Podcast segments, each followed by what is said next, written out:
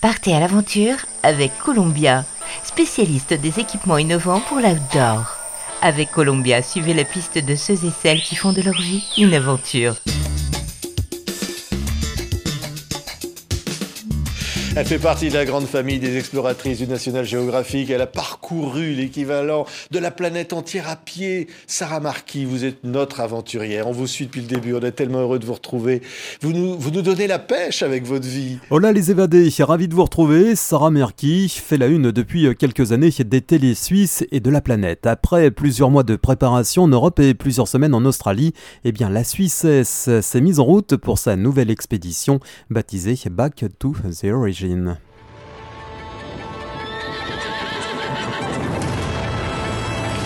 Nourriture, eau, études de tracé, révision de toutes les procédures, entraînement, tests, reconnaissance et contacts divers, rien n'a été négligé pour cette aventure en solitaire à travers l'incroyable biotope qu'est le bush australien, les déserts de l'ouest australien et sa terre rouge légendaire à pied en semi-autonomie sur plusieurs kilomètres ne s'improvise pas et la négligence ou l'inexpérience est à tous les coups fatale. Je marche parce qu'au fond de mes tripes, j'ai cet appel sauvage qui me ramène à chaque fois dans la nature.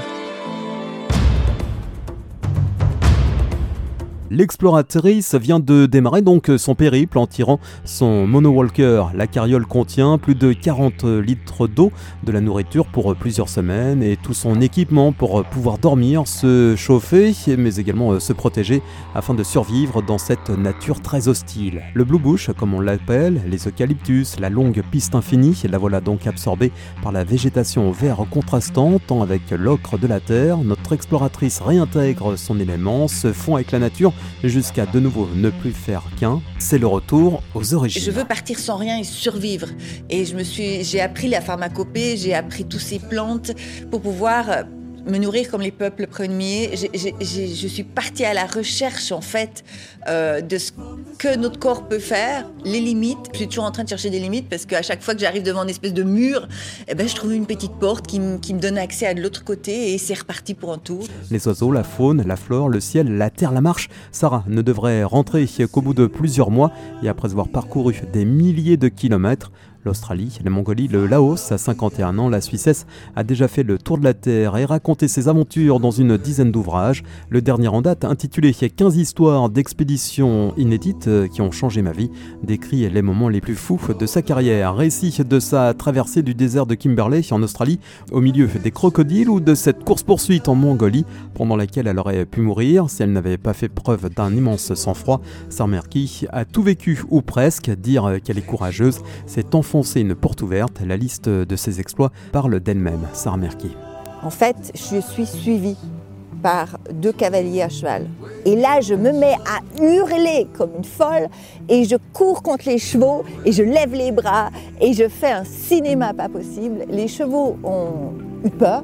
Je les vois encore euh, rentrer dans le village euh, sur leur sur leurs pas en fait, avec leurs petits. Ils étaient bien rondelets et, et au avec ces petits chevaux. Élevée dans la campagne suisse jurassienne, elle développe très jeune une fascination pour l'ailleurs, pour les paysages plus arides que ceux de son enfance. Parmi ses modèles, elle cite souvent Alexandra David Neal, journaliste et première femme européenne à avoir pénétré la cité interdite de Lhasa au Tibet. C'était en 1924. Au fil de ses voyages, Sarah a accumulé les savoirs végétarienne depuis l'adolescence. Elle connaît sur le bout des doigts les vertus nutritionnelles des plantes et des régions qu'elle explore. Elle a aussi appris à repérer celles qui étaient dangereuses. Quand elle ne marche pas, eh bien Sarah Merki trouve refuge dans sa micro-maison qu'elle a construite avec son frère, nichée dans les montagnes suisses du Valais. Elle ne se soucie guère de cet espace réduit, elle y mène une existence presque ascétique. Je me révolte toujours quand quelqu'un subit la vie. Euh, on n'est pas là pour subir, on est là pour s'épanouir. Après, qu'est-ce que ça coûte? C'est pas grave. De toute façon, euh, tout a un coût tout à un coup, effectivement. Et avant de vous lancer sur les traces de Sarah, eh bien, je vous conseille de lire son dernier livre, 15 histoires d'expéditions inédites qui ont changé ma vie. Voilà, c'est la fin de cet épisode. Sur ce, je vous souhaite une très bonne aventure.